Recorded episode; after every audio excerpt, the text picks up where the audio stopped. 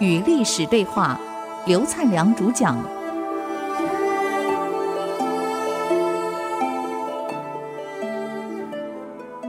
欢迎回来与历史对话，我是刘灿良。我们刚刚讲到尚书令这个陆纳呀，看陆是大陆的陆，那是容纳的纳。哎，看着皇宫里面上上下下一片酒味呀，怎么会这样子呢？这皇上每天就喝得醉醺醺，什么事不干，交给弟弟啊，司马道子。司马道子也是一样，每天醉醺醺的。怎么搞成这个样子？这个王朝讲了一句话了：好端端的一个国家呀，却被这两个无知的小儿搞坏了。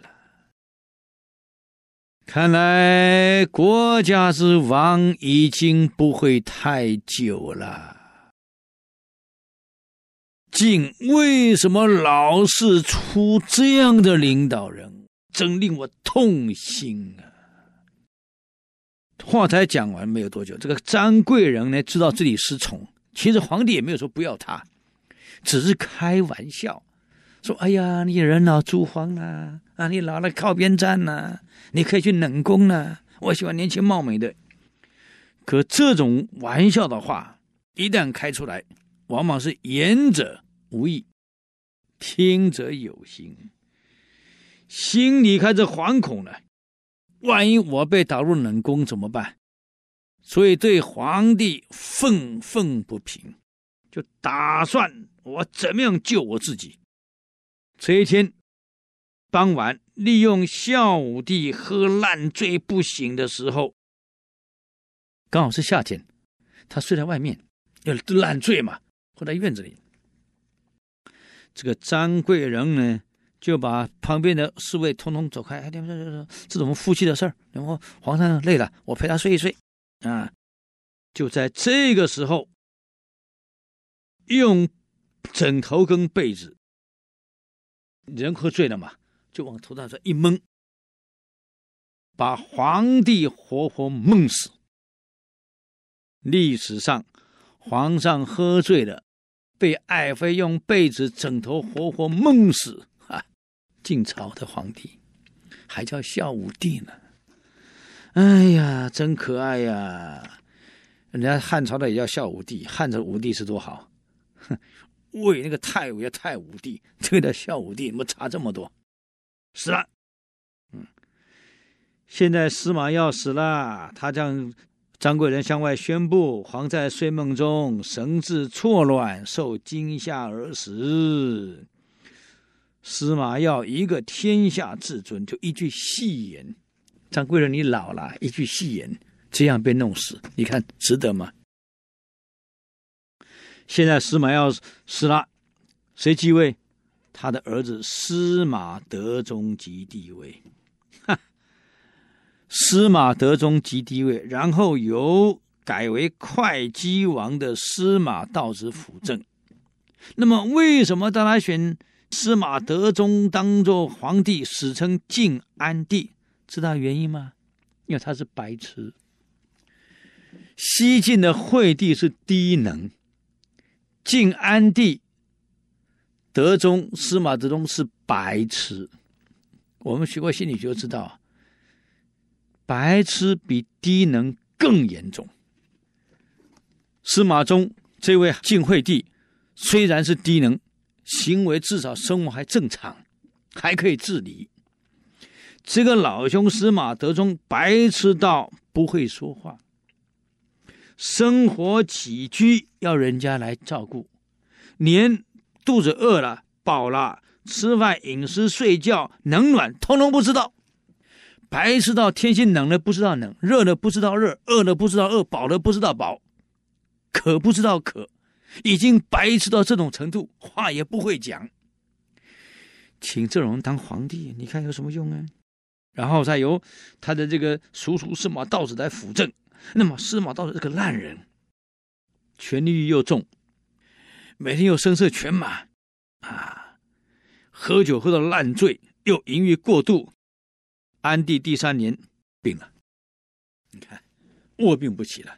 他的儿子叫司马元显，跟爸爸一样烂，真是有其父有其子哎，没有家教嘛。烂你就算了，心细又苛刻，又喜欢随意生杀，生杀大权掌在手里，又贪婪无比，权力欲望又重，就在想我爸爸病了，这个我要接下来呀，啊，就买通宫内，反正皇帝是白痴嘛，就下个诏书，趁父亲病了，一切权位、一切权力由儿子司马元显接。哈哈，他接了父亲的一切了，又买通一批人，每天给他吹捧。啊，像现在我上电视啊，上报纸啊，啊，他是一代的清流啊，一代的英豪啊，一代的名士啊。在这样一来，在这样舆论的宣传，哇，那更不可一世了。才让皇帝再下个诏啊，魏家酒席，最高位了。九比天子了，全城全朝廷一切文武都听他的，连考核一切也由他来决定，升官下官通通他来决定，上上下下全由他。这样一来，朝政已经荒芜到不可救药了。你看晋的情况跟魏太武一比，你看两朝差多少？这个时候，朝廷内内外外痛恨这个司马元显啊！这样子搞下去，完蛋了。地方的诸侯已经打算推翻中央，另立皇帝，而且都已经伺机在准备了。当时力量最大的是义兴太守桓玄。我们几集曾经讲过。王猛见过一位大将军叫桓温，啊，嘿，就他爸爸。这个桓玄呢，领有整个荆州、江州两州之地，他拥有的土地已经是整个当时东晋王朝疆土的三分之二，所以野心勃勃啊。嗯，也想当皇帝呀，一看朝政乱了，哈哈，有机可乘了。就故意让人家给他报告，哎呀，有什么吉象啊？大将军啊，这个是吉兆啊！啊，这是当皇帝的样子来啦。这是中国历史以来所有想当皇帝的招数都一样啊，要假各种吉兆，说我是奉天承运，这是天命啊，要我当皇帝的不是我爱当，然后。他再写一封信去斥责司马道子，但他不晓得司马道子已经不管事儿了，他儿子全部接上来了。他这样写：嗯，原来有个叛军啊，叫做孙恩。孙恩的贼众逼近京都的时候，啊，是因为风向不对，不利于军事行动，加上是这个连日烟雨，所以才没有让。他有机会啊，攻下京城。从前的王国宝死了以后呢，王公并没有趁机进城进京城接管朝廷的权利。他们为什么没有进京？为什么没有？那是因为他们忠于国家，不想给中央带来动乱，而你却指责他不忠，造成了后来的动乱啊。当然，这个指责司马道子的信后面还有一段，我们先休息一下啊，再回来继续历史对话。